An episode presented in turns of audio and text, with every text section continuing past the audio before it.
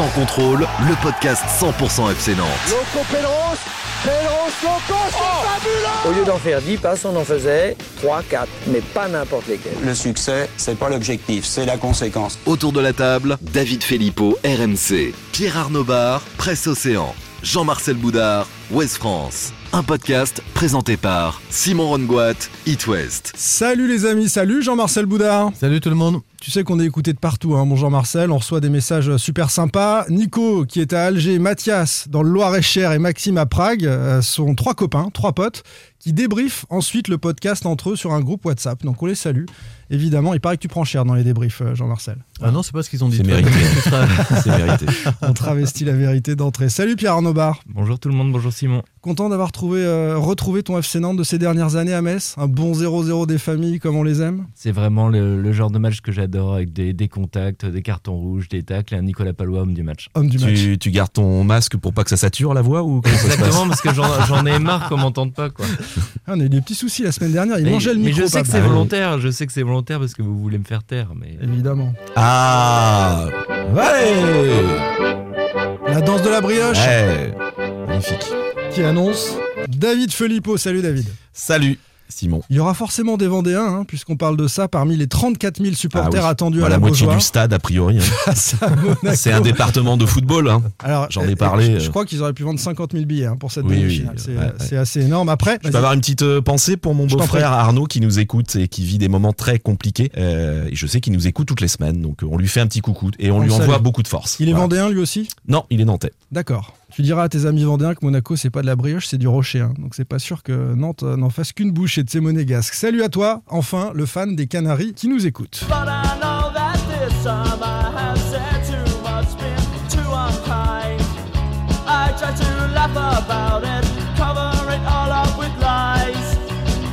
Laissez David, hein.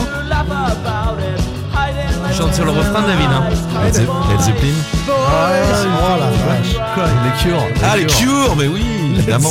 Ah là là. oh, c'est pas possible. Je crois que t'es le plus mauvais au quiz que je connaisse. Ah, franchement, hein, j'ai fait des soirées. Ah, dès ça sent, qu'il n'y a plus le patois vendéen, il est perdu. hein. Boys Don't Cry, The Cure. Sur quel joue couleront les larmes à l'issue de cette demi-finale de Coupe de France? C'est évidemment au programme de ce 23e épisode, saison 3 euh, de Sans Contrôle. Avec ces questions. Dans quel état débarque à la Beaujoire cette équipe de Monaco? Toujours euh, favorite pour aller au Stade de France? Premier débat. Le FC Nantes a-t-il bien préparé cette demi-finale? Dans le jeu d'abord, et puis euh, du côté de l'état des troupes entre Covid, fatigue et blessure. Enfin, cette saison enthousiasmante sur le terrain, voire en tribune, désormais peut-elle influer sur l'envie d'Equita de rester à la tête des Canaries? C'est une vraie question qui revient, ça. Allez, si je vous dis, messieurs, bière, limonade et grenadine dans un verre, vous me dites? Monaco. Oh, bien joué Eh oui. Ouais, Bien meilleur que Dès qu'on parle pas quiz. musique, euh, Évidemment. Allez, c'est parti. Sans contrôle, L'actu des Canaries a une touche de balle. Focus sur l'adversaire. Dans quel état cette équipe de Monaco débarque-t-elle à la Beaujoire? Est-elle toujours favorite de cette demi-finale? Ah là, Ça, c'est dans tes cordes, David. Jeanne Masse. Caroline de Monaco Non, pas Caroline. Non, pas Caroline, non. Non. non. Non, non. Ah, Mais toi, Stéphanie, c'est Stéphanie, Stéphanie. Monaco. Avec tous ces prénoms féminins qui t'entourent, Pab, tu tu t'y perds un peu. Ah, c'est Stéphanie, hein.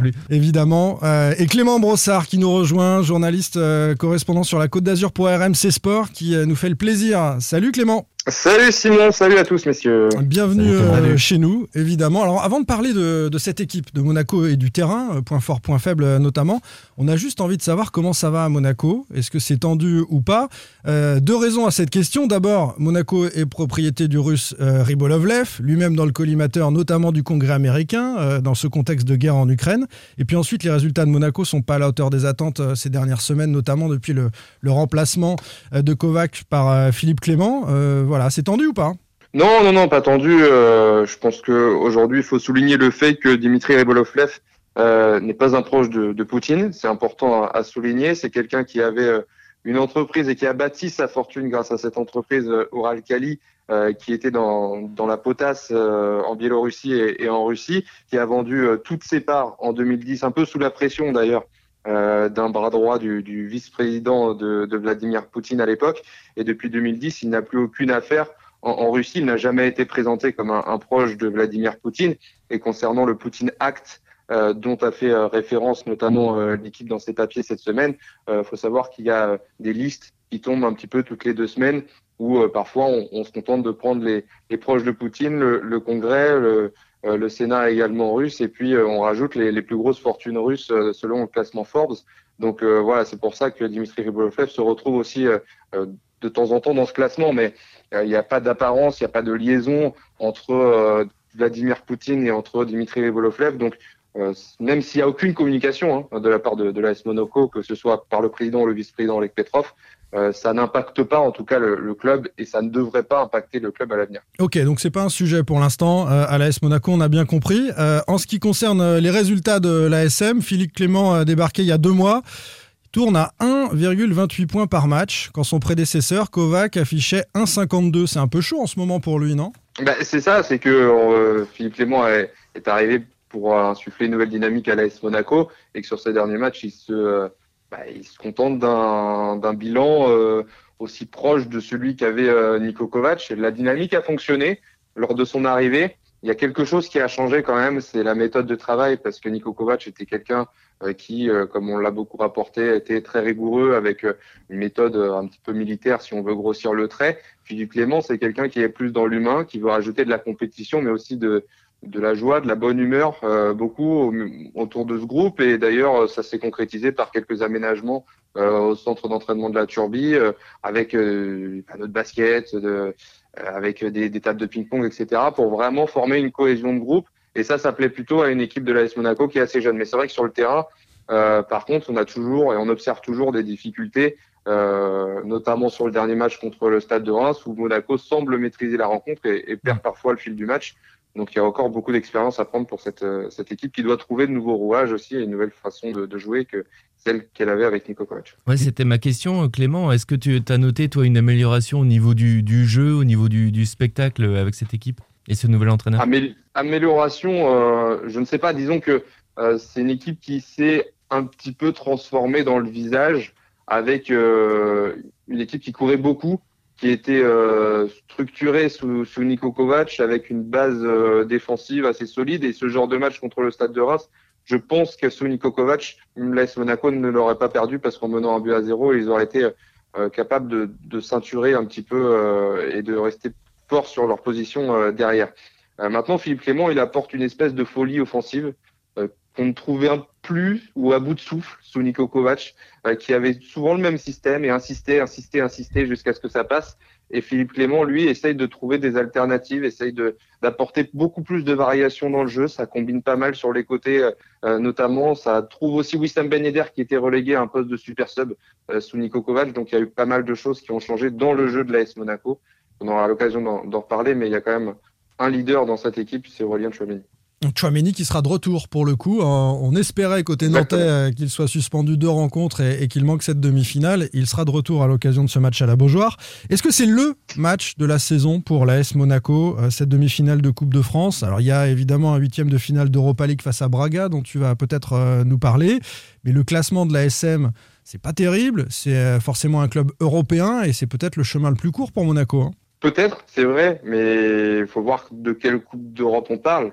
Niko Kovac a été limogé de l'AS Monaco parce qu'il n'a pas réussi à inscrire l'AS Monaco en Ligue des Champions et à faire durer l'AS Monaco en Ligue des Champions la volonté du président de Ribolovlev et du vice-président Oleg Petrov.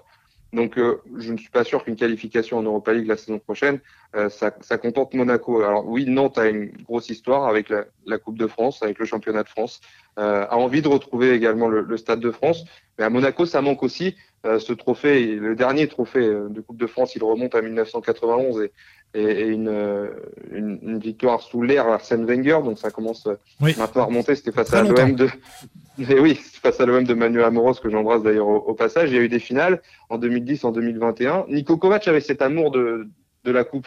Il l'a remporté avec Francfort, il l'a remporté avec Bayern et il a porté, je pense, un supplément d'âme euh, à l'heure de jouer cette compétition. Et, et c'est pour ça notamment que l'AS Monaco a fait un beau parcours euh, la saison dernière en s'inclinant en finale contre le Paris Saint-Germain. De là à savoir si c'est le, le, match le plus important de la saison pour l'AS Monaco, honnêtement, après c'est une interprétation et, personnelle, mais je ne pense pas parce que Monaco est plongé dans une série de matchs hyper importants avec euh, le match évidemment contre Nantes en, demi-finale de Coupe de France. Et puis ensuite, il y aura un déplacement à Marseille il y aura un déplacement à Braga, il y aura un déplacement à Strasbourg, une réception de Braga, une réception du PSG. Tout se joue, ou presque, pour l'AS Monaco sur ce mois de mars en totalité.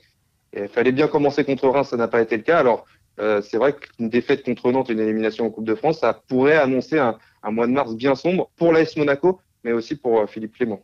Monaco qui est, qui est, au classement, euh, 9e avec 38 points. Tu parlais de la Ligue des Champions, Clément. C'est quand même très très loin des, des Niçois hein, qui sont 3e. Il y a 8 points de retard sur euh, l'OGC Nice euh, actuellement en championnat. Jean-Marcel. Oui, Clément, tu parlais de Aurélien de Chouameni. Est-ce qu'il y a une Chouameni dépendance à Monaco et qu'est-ce qu'il apporte? Exactement dans, dans, le jeu depuis cette saison Chouameni dépendant, je ne sais pas, mais en tout cas, le, le milieu est transformé. quand, quand Chouameni n'est pas là, il était suspendu contre Reims le week-end dernier, euh, d'ailleurs, de, bon, je vous laisse les débats sur l'arbitrage, mais le, le, carton rouge contre Bordeaux euh, semblait assez, assez lunaire. Et c'est vrai, quand il n'est pas là, il manque ce joueur box-to-box. Aurélien Chouameni, ah, moi, je pense que c'est le joueur que j'ai le, le, vu le, le, plus évoluer en si peu de temps. Euh, je l'ai vu arriver de Bordeaux. C'est un jeune joueur qui avait déjà un fort potentiel, mais il a franchi des, des caps avec euh, avec Nico Kovac euh, qui n'était pas forcément espéré. Aujourd'hui, c'est pour moi le meilleur récupérateur de, de, Ligue 1. C'est un jeune joueur encore qui va pouvoir s'inscrire en équipe de France et, qui a le potentiel pour devenir même capitaine des Bleus dans, dans quelques années. Et c'est vrai qu'il y a une grosse importance d'Aurélien Tchouameni dans le sens où c'est un leader technique aussi sur le terrain. Philippe Clément veut un leader à chaque ligne. Il a ciblé Maripane pour être le leader de la défense, Chouameni pour être le leader de l'attaque et Folland pour être le, le leader de l'attaque. Chouamini pour être le leader du milieu, pardon. Et Voland pour être le leader de l'attaque sur le côté euh, communication, en tout cas, et relais du coach sur le terrain. Et quand il manque un de ces leaders dans une ligne, eh ben là, on voit un Monaco se transformer et, et, et, devenir très fébrile. Donc, de là à parler de Chouamini dépendant, je ne sais pas, mais en tout cas, l'importance, elle est capitale d'Orient Chouamini dans ce dispositif. C'est amusant, tu nous as pas parlé de Ben Yedder, qui est quand même pour moi le, le joueur clé de cette équipe, non? Oui, parce que Wissam Ben Yedder, c'est un leader technique. Oui. C'est pas un, c'est un leader technique et un leader qui va apporter au collectif. Non, tu parlais de Voland, c'est pour ça que je t'ai dit ça. Tu parlais de Voland. Exactement, parce que Voland a peut-être plus le profil euh, de, de, communicant que Wissam Ben Yedder. Wissam Ben Yedder, c'est quelqu'un qui est très discret, qu'on n'entend absolument jamais, qui ne veut pas forcément parler aux médias, qui voilà est, toujours très très discret. Euh, en revanche, devant le but, évidemment, c'est un attaquant génial. C'est un attaquant magistral qui est un des meilleurs buteurs euh, de l'histoire de Ligue 1, qui est, quelqu'un qui, si on lui offre un penalty, évidemment, il ne va pas le manquer. Il a 6 sur 6 cette saison. Euh, c'est un vrai leader technique qui est capable de, dans des petits espaces, eh ben, trouver la solution. Face au but, il manque rarement la cible. Il a encore marqué contre Reims. Il est servi au second poteau. Il voit même pas arriver le ballon. Il trouve le poteau. Voilà, c'est vraiment un attaquant extraordinaire. Donc, c'est le leader technique de l'attaque de l'AS Monaco. Après, c'est pas un relais du coach sur le terrain. Il nous reste 30 secondes, Clément, puis on va te libérer parce que tu t'occupes aussi pour RMC Sport de l'OGC Nice, hein, un potentiel adversaire en finale des, des deux équipes euh, dont on parle aujourd'hui. Euh... Il y a trop de talent sur la Côte d'Azur. Il y a énormément de talent. Tu, tu rêves d'une finale Nice-Monaco quand même. Tu rêves d'une finale Nice-Monaco. Toi, le manceau. Ah oui, toi, le manceau. Évidemment. Et, et oui, c'est vrai que j'ai un point commun avec vous, c'est que je suis ligérien et, et, je, suis, et je suis manceau. Mais évidemment, une finale Monaco-Nice, c'est ce que tout le monde attend sur la Côte d'Azur. Euh, 30 secondes donc. Est-ce que Monaco est toujours favori selon toi Est-ce qu'on se considère comme favori de cette équipe euh, de, de ce match-là quand, on, quand on est monégasque? Favori, oui, oui. Moins favori, par contre, euh, que ça pouvait l'être il y a quelques mois encore. Oui. Aujourd'hui, on est sur une, une inversion des, des, dynamiques et Monaco est en train de plonger avec trois nuls de suite et une difficulté de plus en plus certaine à remporter ces, ces matchs, alors que Nantes euh, semble un peu marcher sur l'eau et sera poussé, j'imagine, par une Beaujoire qui sera en, en, feu et qui a surtout en tête encore euh, la performance contre le Paris Saint-Germain, capable de taper euh, les gros de, de, ce championnat et de cette Ligue 1 et des clubs français. Donc, euh, favori tout légèrement, très légèrement. À quel endroit le FC Nantes doit-il appuyer pour euh, renverser cette équipe monégasque? Est-ce qu'il y a quelques failles ou quelques points faibles? Sois bon parce que quand Boiré nous écoute, hein. sois bon. Ouais, je vais peut-être éviter de dévoiler le plan de Philippe Clément alors. Mais, mais en tout cas, je, je pense que pour remporter ce, ce match face à l'AS Monaco, il faudra d'abord remporter la bataille du milieu avec Aurélien Chouameni qui revient, on en a parlé, et, et qui sera certainement capital dans cette rencontre-là. Il faudra aussi savoir mettre un pressing sur des défenseurs qui parfois peuvent se montrer hésitants. Euh, Dizazi, c'est encore très jeune, il est vice-capitaine de cette équipe. Euh, Maripane est, est, costaud derrière, mais euh, à la relance, on, on observe encore quelques failles. Donc avec un, un, gros gros pressing sur la défense monégasque et une bataille de milieu remportée, c'est là-dessus que Monaco peut, peut, sombrer. Après, il y aura aussi une force de frappe euh, à l'AS Monaco, bah, ce sera ce duo Folland-Ben Yedder qui normalement devrait être aligné. Euh, si on devrait dresser aujourd'hui une compo probable, il y a toujours une incertitude entre Manone et Majeki dans, dans la cage, puisque Manone a assuré un bon intérim lorsque le gardien numéro 2 était blessé. Euh, sur le côté droit, ça combine très bien, ça combinait très bien entre Vanderson et Diop, donc euh, Philippe Clément pourrait être tenté de, jouer cette même carte. Euh, Dizazi Maripane dans l'axe, Caio Henrique sur la gauche, qui sera aussi de retour de suspension. Chouameni euh, épaulé par Fofana au milieu de terrain.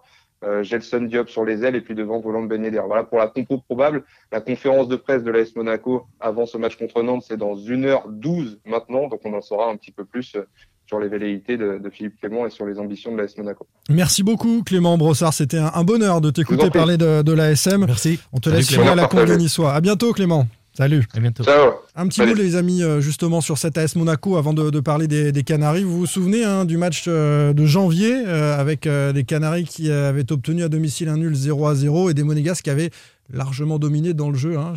La première période, souvenir dans mes souvenirs, de Monégas dominateur sur cette rencontre. première période. Deuxième période, c'était peut-être plus équilibré, il me semble, Ouais. deuxième période. Et Nantes avait eu, je crois, une, une ou deux balles de match. en- en- en- Il n'y a pas Renaud mais était là Monaco, Monaco avait eu beaucoup pas- plus d'occasions. Ouais, Oui, moi oui, je me souviens surtout des deux matchs cette saison contre Monaco, mais à chaque fois il n'y avait pas Wissam Ben Yedder, donc euh, Exactement. Enfin, il a joué qu'une demi-heure sur le premier match parce qu'il revenait de, de, de l'Euro, il était à court de rythme et, et- et de forme, ce qui n'était pas le cas euh, l'an dernier lorsqu'il Et avait C'est souvent un, un joueur donc, qui euh, pose des soucis euh, à la défense nantaise. oui, par ses déplacements, Palois, ouais, son jeu ouais, entre ouais, les ouais. lignes. Après, je me- aussi. Après, je me souviens aussi que quand on a joué Monaco les, les deux premières fois, Monaco était largement favori. Et c'est un peu comme disait Clément tout à l'heure, le rapport de force est un tout petit peu inversé parce qu'on a un Monaco qui patine un peu plus et on a Nantes qui est monté quand même en puissance ces dernières semaines. Donc c'est toujours Monaco le favori. Tiens, Oui, on va jouer évidemment. à ça. Oui Ah oui, évidemment. Oui, pour oui moi, il David, oui. oui Pab. C'est pas Non, très légèrement. 50-50. 50-50 pour toi. Moi, je Oui. reste sur Monaco. Moi, je dis que euh, Monaco encore, est euh, favori, ah c'est oui. bien pour Nantes, tant mieux. Mais c'est, mais c'est vrai que la réception de Monaco change les choses. Il y a, on va en parler. euh, la Beaujoire, ça peut aussi être un facteur important face à, Le facteur X. à cette jeune. Parce qu'on connaît la ferveur euh, du stade Louis II, j'imagine. quand tu vas jouer là-bas, c'est très très chaud. ça pousse. Ça aurait été plus neutre en tout cas. Mm. Tu sais qu'il y aura beaucoup de supporters monégasques dans les Le tribunes. parcage sera plein. Le 300 parcage. Monaco a beaucoup de supporters en dehors de, de la principauté. hein. C'est une des spécificités de ce club-là. Allez, on parle euh, des Canaries, évidemment. Sans contrôle, L'actu des Canaries a une touche de balle. Le FC Nantes a-t-il bien préparé cette demi-finale dans le jeu d'abord et puis du côté euh, de l'état des troupes entre le Covid, les fatigues, les blessures, c'est le nouveau sujet du jour.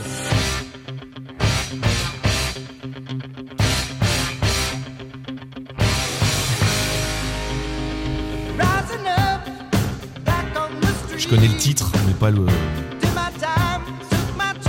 Eye of the Tiger. Oh yes Ils n'ont ils n'ont fait que ça, hein, je crois. Survivor. On voudrait en écouter plus, hein, mais bon, c'est pas une émission musicale. Euh, Allons-nous voir les Canaries morts de faim avec l'œil du tigre, David, tu l'as dit, sur le terrain mercredi soir. Voyons d'abord s'ils sont prêts, les amis. Euh, nos Nantais, dans le jeu. D'abord, dans le jeu. On parlera du physique, euh, du Covid après. Quelle garantie les Nantais ont-ils donné sur les dernières sorties Face à Reims, face au Paris Saint-Germain et à Metz? Est-ce que Nantes arrive avec des certitudes dans le jeu euh, avant cette demi-finale? Jean-Marcel Euh, oui, euh, complètement, notamment sur la solidité défensive. Alors c'est vrai qu'il y a eu un peu de réussite face au PSG, mais je trouve que c'est notamment à, à, Metz où ils ont confirmé, ils ont quasiment rien concédé. On a retrouvé un peu ce qu'ils font depuis euh, le début de saison, mais surtout moi je les ai aimés dans l'état d'esprit. Euh, je les trouve euh, beaucoup plus conquérants sur leur temps fort.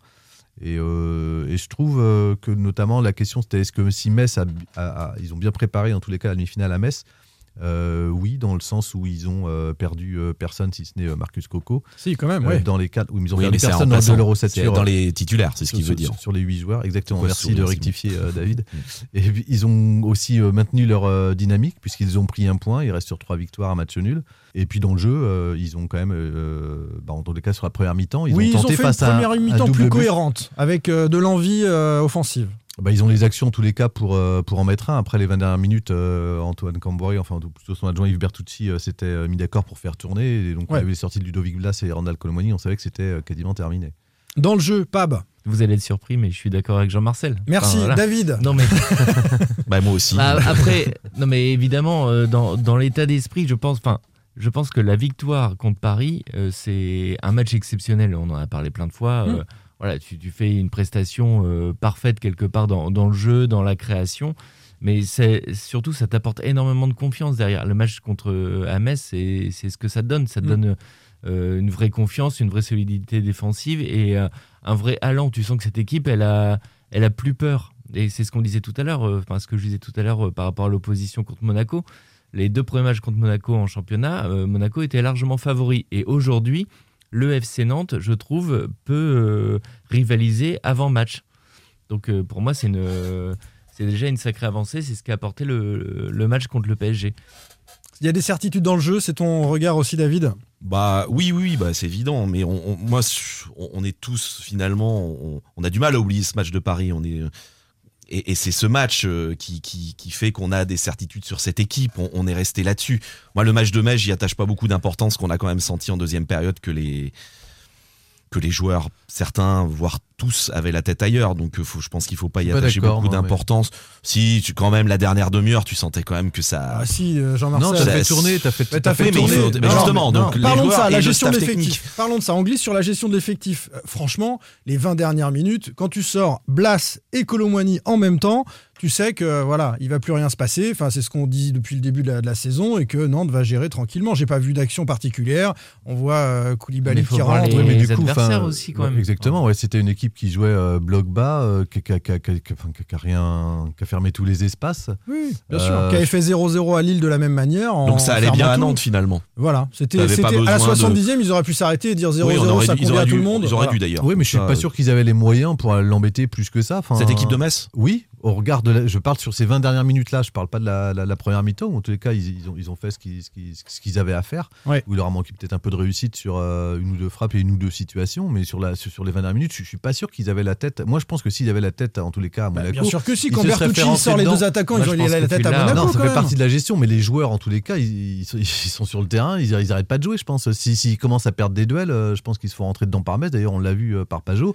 Et, Je te dis pas qu'ils ont arrêté de jouer, Jean-Marcel. Je te dis bah bah, s'est préservé donc, un peu. Voilà. Bah, je suis pas sûr que tu t'économises comme ça sur un. Tu t'économises quand tu fais des sorties, mais en les cas, ceux qui sont restés, ils ont joué le match. Et la preuve, ça. Marcus Coco, ils l'ont joué euh, plutôt à fond. Et je suis, enfin, pour moi, non, ils n'avaient pas la tête. euh, euh, à, à Monaco, je pense que c'est un match qu'ils auraient pu perdre il y a quelques mois. Enfin, je me, je me souviens de, du match à Bordeaux où ils se font rejoindre, je me souviens du match à Reims, je me souviens de- du match à Montpellier. Euh, voilà, je trouve qu'ils ont, ils ont euh, géré en tous les cas. Quand tu peux pas euh, gagner un match, bah faut savoir pas le perdre. Et je, je pense que c'est ce trouve qu'ils ont que fait là- plutôt bien j'en fais pas forcément dans la maîtrise. hein, parce que- Monaco, par exemple, qui menait 1-0 à 10 minutes de la fin, je pense qu'ils peuvent regretter. Et je suis pas sûr qu'ils ont arrêté de jouer non plus. Mais je trouve que là où il gère bien, hein, c'est justement cet enchaînement. Tu fais quand même Reims, Paris, euh, Metz, euh, Monaco. Tu as deux énormes affiches euh, Mm. qui sont capitales, note surtout celui qui, qui vient contre Monaco. T'as pas gagné à Saint-Symphorien, sont, tu l'as qui sont remonté. hein. Et tu as euh, Reims euh, à la Beaujoire et le match à Metz qui était euh, plus à ta portée et beaucoup moins clinquant, mais qui, qui était aussi important. Et je trouve que finalement, tu prends 4 points sur ces deux matchs. Ils sont aussi importants que les 3 points que tu prends contre Paris qui sont, qui sont exceptionnels. Moi, c'est la seule petite alerte que j'ai, mais qui est aussi un encouragement, c'est que ce match contre Paris, il est tellement exceptionnel que tu imagines qu'ils vont refaire la même chose contre Monaco.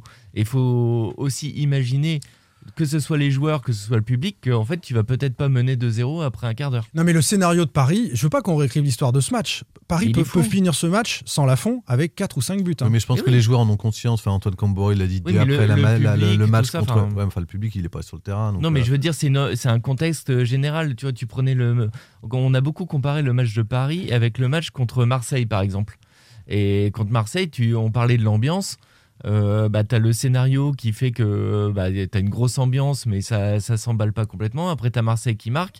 Et Paris, le, le scénario, comme tu dis, Simon, fait que bah, te- te- tu vis une mi-temps de rêve et euh, tu peux très bien avoir Paris qui, qui te met 4 ou 5 buts aussi. Et moi, je dis juste, faisons attention parce que mercredi, tu n'auras pas forcément 2-0 après un quart d'heure. Sur la gestion du match de Metz, euh, bon, tu nous dis, Jean-Marcel, ils se sont pas préservés, etc. Moi, je pense que Bertucci, Comboiré, a préservé Bah les oui, il meilleurs les éléments préservés. du groupe. Ils Bah, se il sont peut-être pas ça. préservés, mais en tout Ah, cas, voilà. le staff technique a cherché à préserver Voilà. des joueurs. Voilà, mais sauf qu'il il reste euh, Jamais il 9 sort. autres joueurs sur le terrain. Et on est d'accord que les Ouais, mais 9 quand tu sors Blas et les les Colomani. C'est Non, mais non, t'envoies un message. Jean-Marcel. Mais les autres, les autres Non, ont continué à comme jouer. tout le temps, Jean-Marcel. de toute Et façon. Et les autres ont continué à jouer, mais voilà. Bah oui, les, les autres ils ont joué je pense que Sauf que t'envoies un message, c'est ce que je veux te dire, Jean-Marc. T'envoies un message quand tu sors Blas Merci, et Colomani. merci David. T'envoies un message à ton équipe, tu sors tes deux meilleurs joueurs dans la tête des, des, des, des coéquipiers, enfin des, des partenaires de, Blas et, T'as et une, balle Colomani. de, t'as une balle de but à- de Koulibaly à la dernière minute. hein. Les gars, les joueurs le Pour disent. une hein. équipe qui se préserve, ils, Non, mais la, les- moindre. euh, Ouais, t'as peut-être pas mais c'était tellement faible en face. mais Jean-Marcel, les, euh, joueurs, de- Ah les oui, joueurs l'ont dit à un la fin du match. Ouais. Les joueurs l'ont dit à la fin du match. Ils ont dit c'est un bon point. Ah oui, ils Ils étaient l'ont dit. contents. En fait, Un bon ils se contentent de- du Ils point du match contents. nul. Mais après, c'est pas un reproche que que, Non. que on fait hein, avec Simon euh, au staff. hein, de- Sont-ils prêts physiquement pour Monaco euh, après que certains aient été préservés? On a parlé des deux de devant. Euh, alors on va dire un mot de Marcus Coco peut-être tiens pour commencer puis on Pourquoi ils parlera seraient de ça pas prêts après. physiquement? Ils, ils peuvent enchaîner euh, trois matchs en quoi, une semaine. Je sais pas. Boukari a eu des crampes par exemple euh, récemment parce qu'il n'avait pas l'habitude de- d'une telle intensité sur la longueur. Donc, L'intensité ah oui. du match de Paris, elle te vaut deux matchs. hein. Elle te vaut deux matchs. Le Là, c'est une bon, sera- demi-finale, donc il faut que tu pas. prêt à jouer Ah bah 90 oui. minutes. Est-ce qu'il sera titulaire Boukari mercredi? Je sais pas. Je, je pense que Fabio ou Corchia vont revenir sur. Il a montré des qualités, revenir euh, sur le dans côté Fabio, droit. je Tu vois pas. ce qu'il a fait contre Toi, Paris. tu le euh, vois remettre Boukari sur, dans cette Fabio, défense à, à blessé. 5. Fabio est blessé. Non, je pensais à Corchia, pardon. Ouais. Moi, je pense que Boukari, c'est une solution. euh, je t'aurais pas dit ça peut-être avant le match de Paris, mais euh, qui s'est montré crédible pour euh, obliger une équipe un peu à reculer. Il est un peu virevoltant. Et puis Marcus Coco donc n'est plus là. On, on dit un mot de Marcus Coco, on a craint le pire. Finalement, ça n'est pas le C'est une cas. Euh, entorse. le n'est pas. entorse. euh, C'est une grosse voilà. entorse. ouais. Mais on Ouais. pensait que le péroné était brisé, Ouais, c'est pas le cas. ouais, ouais. Grosse Tant mieux pour lui parce qu'avec ce qu'il a vécu, Ouais, il a avec pas de cette chance, grave même, blessure ouais. au genou qu'il a eu il y a quelques mois, euh, bon, ça aurait été compliqué. Il a déjà des difficultés à retrouver son niveau. Oui, oui, Euh, Là, ça aurait été euh, une tuile supplémentaire pour euh, Coco. Euh, tiens, puisqu'on parle un peu des joueurs qui vont jouer, pas jouer, euh, c'est une évidence que la Fond ne jouera pas cette demi-finale hyper importante pour le FC Nantes ou pas. On avait évoqué ça, souvenez-vous, après la qualification euh, de Vitré, puis celle de, de Bastia, comme ça. Là, ça devient très sérieux. C'est quand même euh, le Stade de France derrière, potentiellement à deux matchs d'une place européenne. La Fond marche sur l'eau en ce moment. C'est vrai que ça peut être une question. Il y a Bah, un tu doute dois en te- interne en tu tout dois cas. te poser la question. Il y a un- ouais. Vas-y, pas pourquoi? Mais non, mais tu dois te poser la Mais tout question. dépend du discours de Camboiré à Descamps avant le début de la Coupe de Mais France. C'est-à-dire, mais- si, parce qu'ici il lui a dit, je te, voilà, c'est ta compétition. Je pense pas qu'il pas lui ait dit. Je pense pas qu'il lui ait Je pense qu'il lui a c'était pas la dit ça. compétition. Il lui a donné confiance et Rémi Descamps a parfaitement répondu en, en étant solide, en n'encaissant pas de but, en arrêtant euh, un tir au but euh, à Sochaux. Ça c'est une chose. Donc euh, Descamps naturellement, comme tu dis David, dans la logique de de faire jouer le gardien numéro 2 euh, sur la coupe, c'est une chose. Mais tu as un gardien qui a pris 10 sur 10 dans l'équipe il y a une semaine.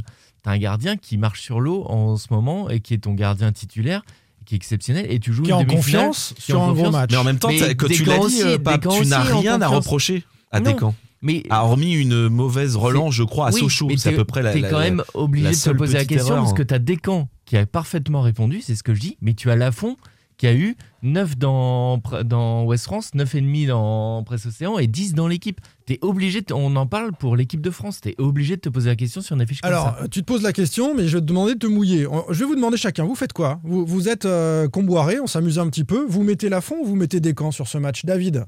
Euh, Descamps. Ça semblerait logique qui continue. Pab Descamps. Ouais, moi je vais me déjuger puisque j'ai annoncé euh, Lafond. On a Bon, déjà comme eu des toujours, de toute façon, t'es jamais cohérent. Pas la première fois, Jean-Marcel. ouais. Non, mais euh, pour des questions de. Tu as pas répondu, hein. euh, moi, je mets des camps. Pour des... des Mais c'est pas une question. C'est pas tant par rapport à Rémi Descamps, à ses performances, c'est par rapport au message que tu envoies au reste du groupe et notamment à tes remplaçants. Tu peux pas dire à tout le temps que tout le monde est concerné si tu leur accordes pas un minimum de temps de jeu et que tu leur fais confiance. Et je pense que le message serait. Je suis pas sûr qu'il soit très Oh, bien je sais pas, après, il Moi, pragmatique, Non, mais moi, je, euh, moi, je vais faire une exception par pragmatisme et parce que c'est peut-être le match de la saison du FC Nantes que ça peut ouvrir le champ des possibles pour ce club qui est en difficulté, qui renoue un peu avec son public. À un moment, tu mets les meilleurs. Je veux dire, euh, ton vestiaire peut aussi comprendre.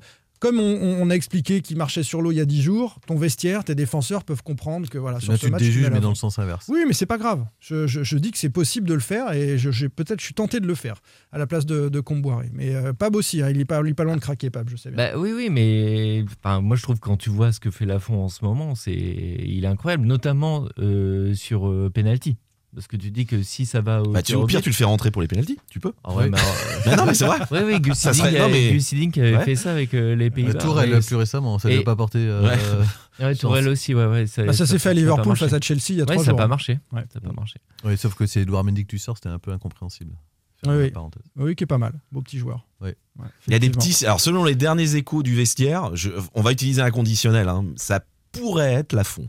Ça, euh, en tout cas, il y a des signes. Je pense que c'est pas encore tranché, mais il y, aurait des signes. euh, J'en ai pas parlé avec Antoine, mais euh, on ça- est sur la ça même serait plutôt la fond. J'ai du, moi, j'ai du mal à y croire. Ah, En tous les Après, cas, je souhaite qu'il sur, un- sur ce cas-là et sur ce poste spécifique, je, je pense qu'il a intérêt de régler la question le, le- le Oui. plus vite possible. Autant pour un joueur, tu peux les mettre en concurrence et laisser les, laisser les choses se faire, annoncer ça. Mais ils le- sont pas en concurrence, Jean-Marcel. Il y en a un qui est au top niveau et l'autre qui a montré qu'il était bon comme remplaçant. Il n'y a pas de concurrence. Ah bah, donc Bah, sur la fond alors s'il n'y a pas de concurrence alors. Pardon si je te suis, il n'y a pas de concurrence, donc Ah c'est la oui. fond. S'il n'y a pas de concurrence, c'est la fond. Bah, Ils sont pas sur cette compétition, ils, ils sont, sont en, pas en- ils sont en pas en concurrence, Simon. c'est un d'accord. numéro un et un donc, numéro deux. D'accord, donc Rémi Descamps s'attend pas à jouer demain. Non, mais le Paris Saint-Germain, par exemple, a, Ah non, non, non, mais a tu viens de dire que Rémi expérimenté- Descamps, ils sont pas en concurrence, donc Rémi Descamps Ils sont pas en concurrence, exactement. Rémi Descamps sait qu'il joue pas Le. Paris Saint-Germain a déjà Donc, donc Rémi expérimenté. Descamps sait qu'il ne répond moi. Rémi Descamps sait qu'il ne joue pas demain, ils sont pas en concurrence. J'ai commencé ma réponse. Le Paris Saint-Germain a expérimenté les choses, de mettre véritablement en concurrence deux gardiens, euh, d'alterner. bah, c'est pas que le PSG qui le fait, d'alterner euh, deux gardiens de très haut niveau. À Nantes, la hiérarchie. Nice, Monaco aussi ils le font. À Nantes, la hiérarchie est très claire. C'est Lafont le titulaire et le remplaçant, c'est Descamps. Pour qu'il reste concerné, on lui donne quelques matchs de coupe. Après, moi, s'il n'y a pas eu un contrat, la coupe, tu iras jusqu'au bout quoi qu'il arrive. Et ben, un moment, quand la compétition se corse, que tu as des affiches comme celle-ci, Bah, et ben, débat, le alors. numéro 1 est légitime. Bah, Il y, a, il y a- il y a débat parce Mais que tu te poses la Descamps question. peut réclamer obligé- ça. Il n'y a, pas- y a pas une concurrence entre les deux gardiens. Est-ce que dans la tête de Descamps, est-ce que Descamps s'attend à jouer demain, oui ou non? Bah, je sais pas s'il en a parlé avec Comboiré. Je sais Non. pas si Comboiré a pris sa, sa, sa Je réponse. réponds pas. Non, mais je pense qu'il est pas sûr. tu réponds je pas, pense qu'il Simon. est pas sûr de jouer. Je pense qu'il parce est que je pas sûr de jouer mais je- demain. je, je réponds pas que- parce que j'ai pas l'info. Je sais, place je de- sais pas si ce que Comboiré a dit à Descamps. Non, mais à la place de. Descamps, Moi, tu je te- t'attends jouer ou pas Bah, moi, je Tout la question. dépend de ce que Comboiré a dit à Descamps sur Bah, cette c'est ce que- compétition. je pense C'est pas ce que que j'ai Comboiré dit tout à l'heure à Pape, tout dépend du discours que- de Camboiré je au que- début de la c'est compétition. pas discours qui sûr. tient par rapport à son groupe, c'est pas le discours qui tient par rapport à Descamps. On verra demain. On verra, on C'est aura un c'est élément de réponse. C'est la phrase de la fin. En tout cas, on, apprend obligé par Jean-Marcel poser- que les deux gardiens sont en concurrence. Non, Sur la compétition, non, je vois ce qu'il veut dire. Même si souvent c'est incompréhensible ce qu'il raconte, là, pour le coup, je comprends. Il y a Mais la non. Marseille à un moment. Non mais ça va, ça va, vous déformer les propos. Arrêtez, faites polémique. Faites polémique. Pab, pour finir sur ce sujet à fond. Bah ah non, moi je trouve que la question mérite d'être posée. Je, je reste là-dessus et Merci. je suis Merci d'accord pour avec cette toi. Non, conclusion. mais je suis d'accord avec toi, Simon, qu'à un moment tu dois te si enfin pas Comboiré, il a toujours dit qu'il faisait jouer les meilleurs joueurs. Voilà, À un moment, sûr. t'arrives sur le match qui est quand même le plus important de ta saison. Pour l'instant, c'est- d'accord c'est avec celui-là, hein, Jean-Marcel au moins là-dessus. Ah, je sais C'est celui-là quoi. Moi, j'ai non, non, non. Avant le prochain. Non, Je vais jouer les meilleurs joueurs, mais dans non, ce cas-là, celui-là, c'est pas le match le plus important Bien de que saison. si, Monaco, demi-finale de écoute- Coupe de France. Demi-finale de Coupe de si on France. écoute ton raisonnement, il fait jouer les meilleurs joueurs. Mais contre Bastia, il met Lafont alors. Parce qu'évidemment que Lafont est meilleur on que a posé la question. euh, On a posé, la- on s'est posé la question aussi la contre, question. la- contre Tu peux Bastia. dire que ça va passer contre Bastia aussi et que t'as pas Et- besoin de. Et. Gourcuff, Gourcuff, bref, on va pas Gourcuff, passer une Non heure mais attendez, euh, Il y a trois ans, Vaïd, il fait jouer euh, Tatarusanu en demi-finale contre le PSG. hein. Il sort. euh, C'est vrai. Il sort du P. Du P1.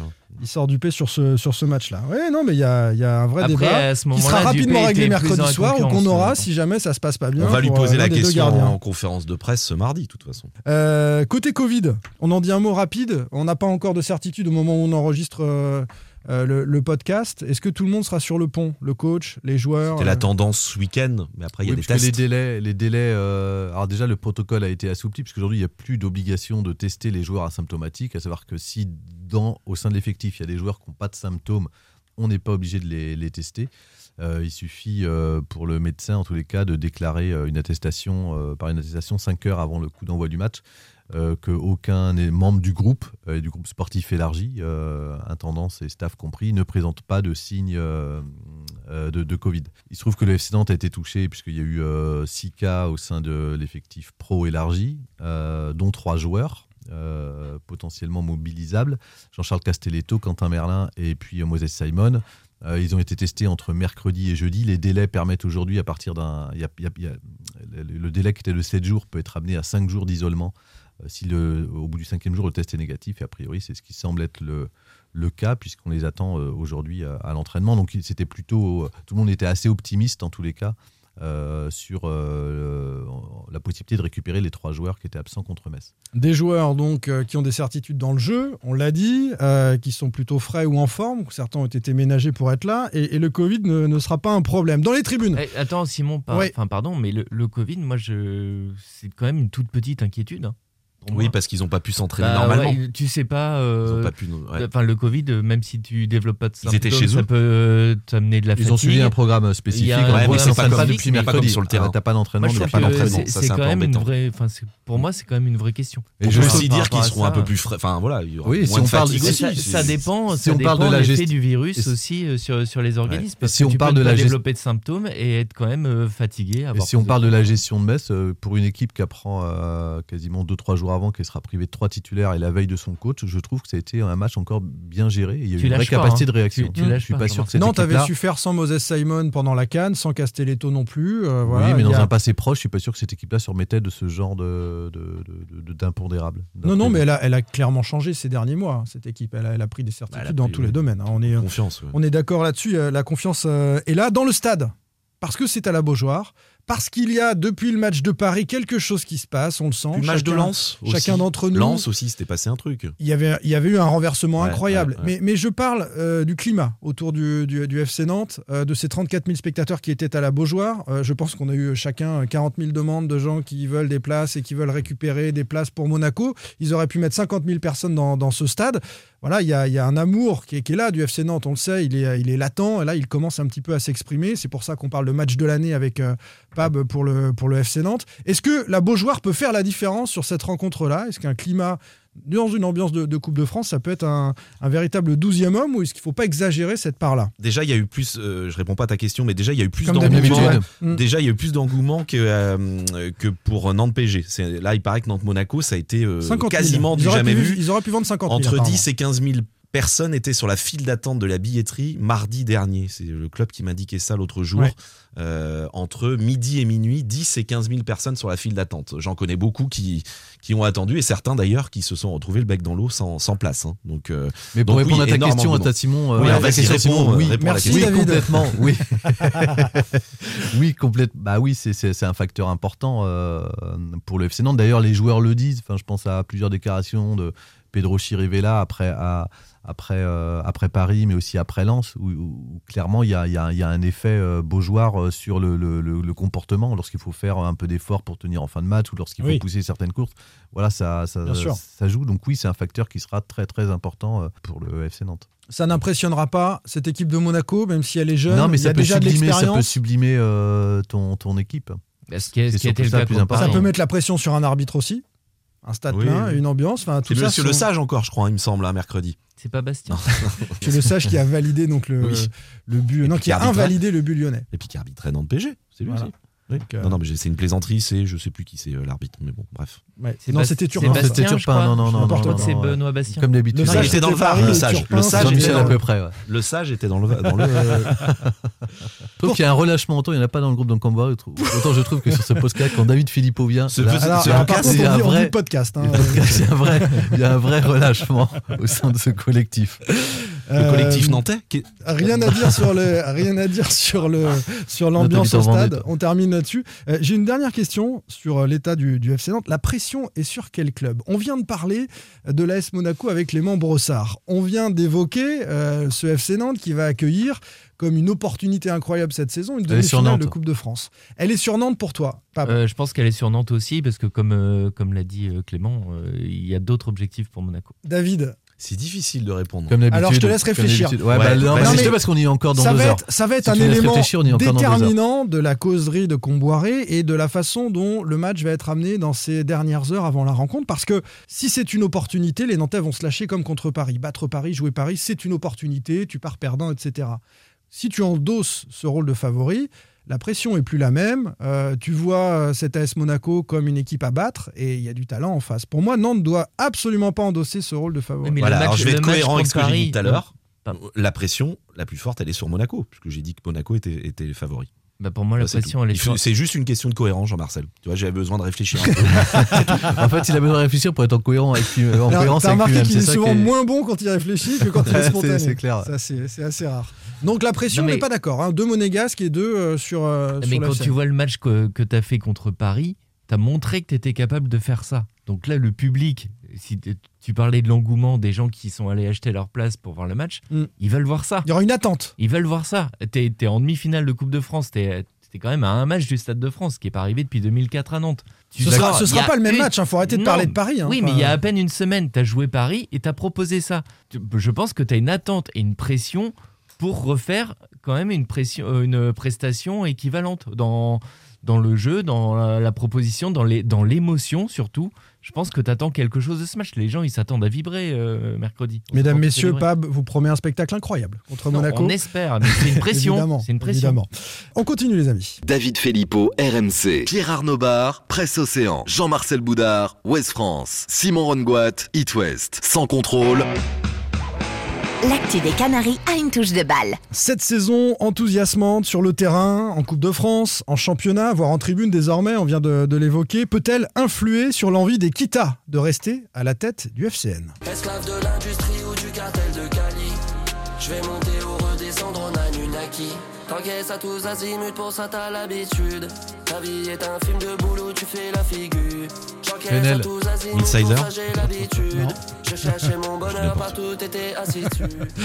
Anunnaki, c'est Vald. Ouais, généralement, ça passe pas en Vendée, ça. Ouais, Pourtant, ça passe sur France Inter, euh, Jean-Marcel. Vald, excellent. Ce qu'on va aborder maintenant, les amis, est une zone grise de la matière molle, je dirais, qui n'incite pas aux grandes certitudes. Valdemar Kita envisage-t-il toujours de vendre le FC Nantes un jour, demain, dans 5 ans, dans 10 ans? Est-ce que les résultats actuels peuvent avoir une influence? Alors d'abord la vente. Est-elle toujours envisagée par la direction du FC Nantes? Est-ce que c'est une option à court ou- à moyen terme, selon vous? David Il a besoin de réfléchir. hein. Non, non, non, mais ça me fait peur. ce qui est sûr, mais on- je l'ai déjà dit dans ce podcast, c'est que ce qui, ce qui se passe en ce moment, ces excellents résultats en championnat, cette épopée entre guillemets en, en Coupe de France, euh, bah ça les a reboostés quoi. Se sont la cerise, euh, oui, les ça les a reboostés, euh, notamment notamment Franck et il faut pas oublier Franck Kita, je pense. Euh, Franck Kita. A envie, si je comprends bien, de prendre un peu plus des responsabilités, voire de prendre, pourquoi pas, le, pouvoir. Oui, ça fait un moment qu'on en parle. Euh, Ça fait même 10 ans qu'on parle de la transmission, des papiers. on parle déjà de la transmission depuis très très Depuis longtemps. très longtemps. Oui. Mais c'est vrai que là, euh, alors il va pas, comme on dit, tuer le père entre guillemets évidemment. Hein, c'est pas, c'est. Ah, c'est symbolique mais- en psychanalyse. hein. Non, non, mais mais c'est vrai que il cherche un peu, il cherche à voilà à passer à passer au au premier rang. Je Franck quand même. Et donc ça, ça, ça c'est un élément qu'il faut prendre en compte parce que s'il cherche à, à, à- à prendre le pouvoir, ça veut dire qu'il va, il va Je sans doute pas vendre des très- l'été prochain, ça c'est sûr. Je trouve quand même qu'ils sont très discrets, les Kita. Oui. Enfin, euh, Franck l'a toujours été, mais Valdemar Franck Kita toujours, est ouais. très très discret de... depuis des mois. Mais je pense qu'on lui déconseille de parler Oui, de oui, toute façon bah en oui, interne. bah, je pense Regarde la dernière interview Oui, qu'il a faite, David- c'est un truc fait visiblement un peu à l'arrache avec euh, le, quotidien du sport. C'est truffé de, conneries et d'inepties quoi. Enfin, mais c'est- ce que j'allais deux dire, côtés. David. On, enfin, on, connaît, on pratique quand même le Valdemar Kita depuis, depuis des années. Et je pense qu'on lui a souvent conseillé de ne pas parler ou de- d'appliquer un message. Et euh, c'était pas toujours euh, suivi des faits. Donc Pour, je l'anecdote, RMC très, Sport, très discret, quoi. RMC Sport, ça fait trois mois qu'on le demande, enfin que je le demande. Je suis en contact avec euh, celui qui s'occupe de sa communication. J'attends toujours une réponse. Ça fait au moins- ouais, ça fait euh, depuis octobre, novembre. Pour l'anecdote, il a appelé It West pour s'exprimer, mais on a dit non. Voilà. pour info. Euh, je voudrais qu'on revienne dans le contexte. Moi, je vais répondre à la question parce qu'apparemment, ils, ils ont pas répondu. Si, si, question, moi, j'ai répondu. Non, non, Eh, pas répondu. Non, non, t'as- il a, il a- Jean-Marcel, il- qu'est-ce qu'il est bon. Il, On il a pas répondu. Je suis d'accord avec toi, répondu. Jean-Marcel. je La, vraie, question posée par Simon, c'était est-ce que les résultats actuels ont une influence sur la décision de la Exactement. famille Kita?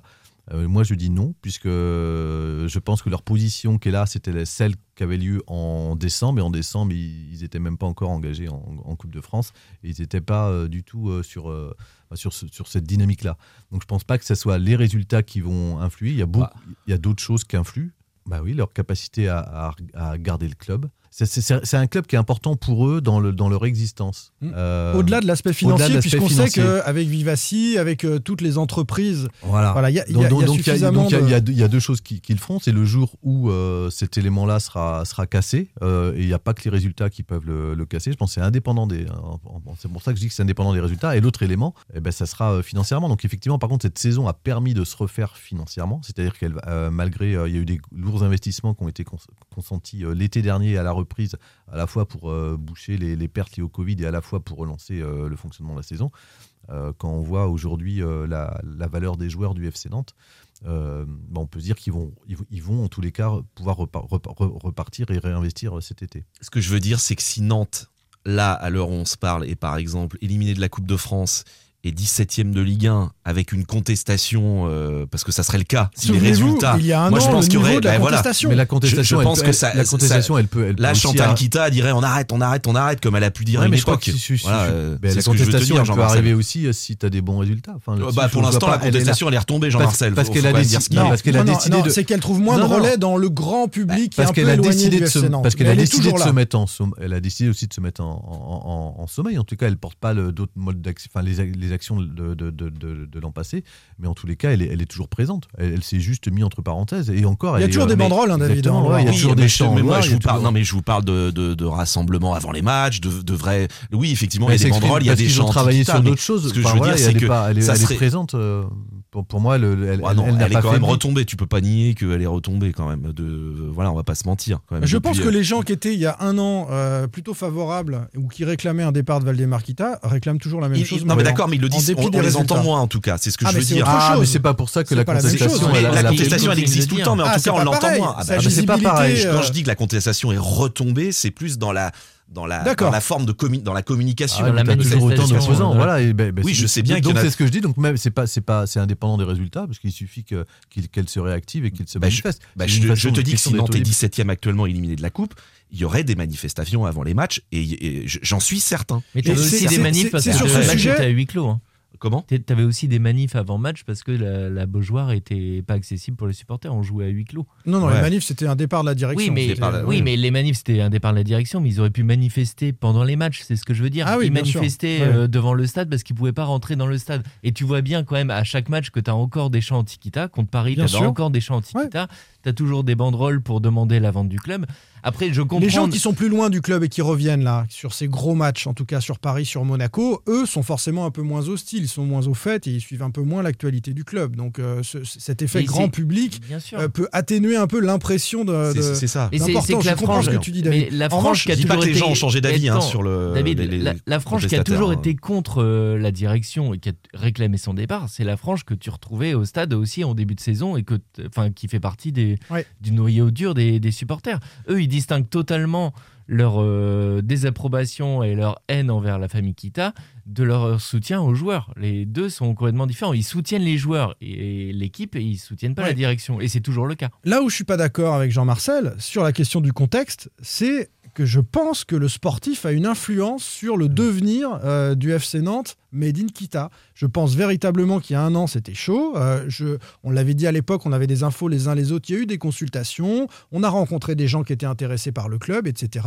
Le collectif nantais s'est par ailleurs euh, formé. Et effectivement, là, ils ont kiffé. Ils Mais se sont que la cerise. Ils ont pris du plaisir contre Lens, contre Paris. etc. Et, et Non, ils ont dit, et ils ont dit autour d'eux, Jean-Marcel, ça c'est ça c'est le pied, c'est ça le football. Et ils ont leur pied. Oui, mais je pense que c'est pas lié au résultat, puisque je te dis que leur, cette position-là, elle était déjà présente euh, à, l'automne, et que si demain, euh, un, ce, moment-là se cassait pour X raisons qui sont qui peut, qui peut être aussi être une forme de lassitude qui n'est pas forcément liée au, au résultat, qui peut être liée à d'autres choses, à un contexte économique, à une Mm. difficulté. Bon, à- on promet le pire à- au FC Nantes dans quelques mois parce que les meilleurs seront après, plus là. ouais, mais alors, pour eux, c'est pas le pire là. Au, au contraire, ça va être. euh, Ah, ils vont de- se de- refaire Ah oui, sur- sur le financièrement.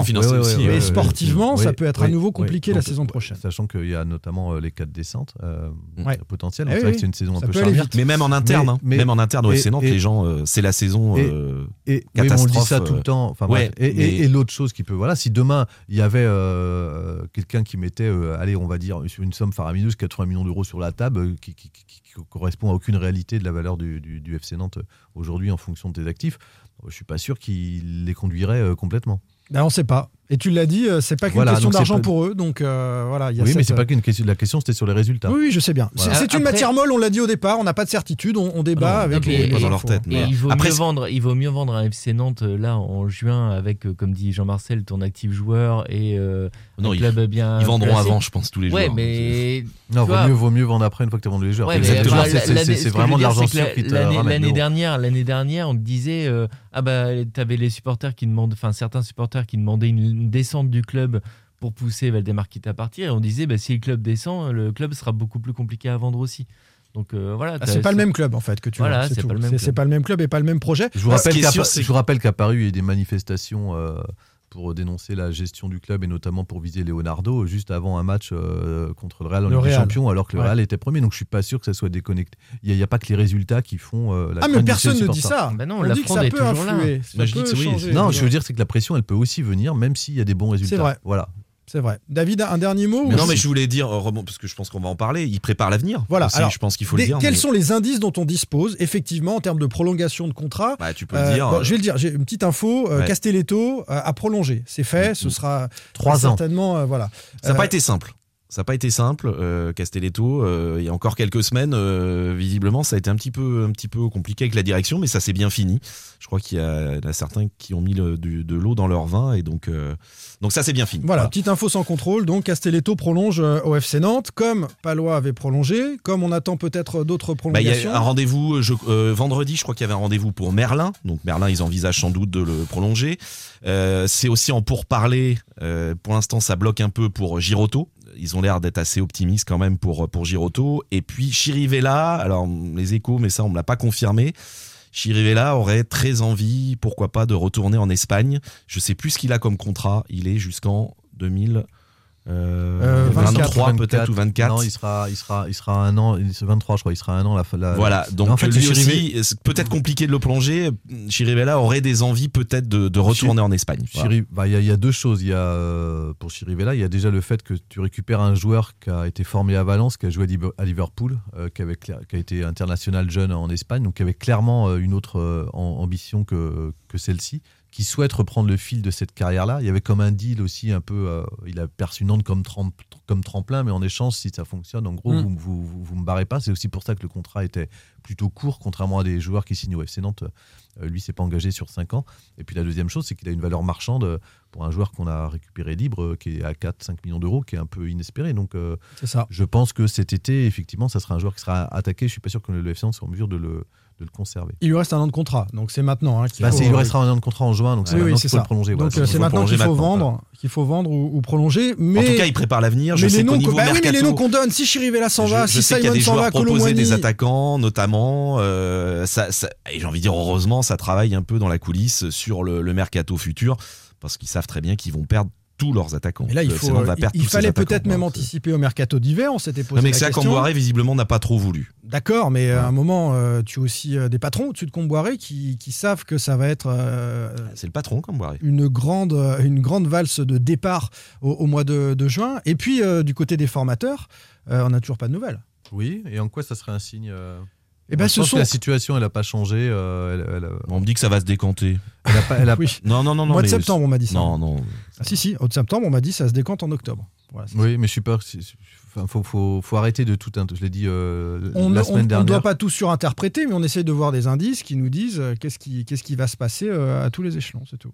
Donc toi, tu trouves qu'on surinterprète en disant euh, rien n'est fait à, à trois mois du terme du contrat de tous les formateurs du centre. Oui, rien n'est fait, c'est-à-dire. Oui, bah, rien n'est fait, rien Bah, rien en- n'est acté, mais la c'est pas un tendance, souci que rien ne la tendance, c'est Ah, je dis pas que c'est pas un, souci. En tous les cas, je dis qu'il faut pas l'interpréter ou euh, voilà, il y a, voilà, faut pas l'interpréter. Et la première pierre posée à Vers-sur-Loire, c'est aussi important, je trouve. Ça a été fait hier, hein. je sais pas si vous êtes au courant. Vers-sur-Loire.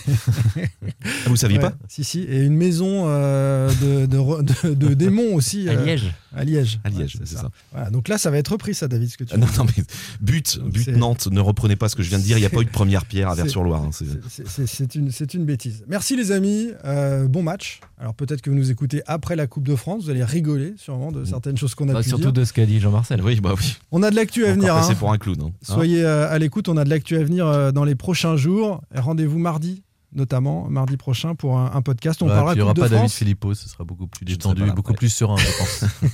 J'ai trouvé que c'était c'est tendu entre vous, là, je trouve. hein. Ouais, c'est un peu tendu, ouais. Ah ouais, ouais, ouais. Ouais, Il va bah, falloir vous, vous expliquer. Ouais, vous quand parler, t'es dans, le hein. sprint, dans le sprint final, toujours un peu. ouais. Faut se dire les choses, c'est important, comme disent les footballeurs. hein. Faut se parler. hein.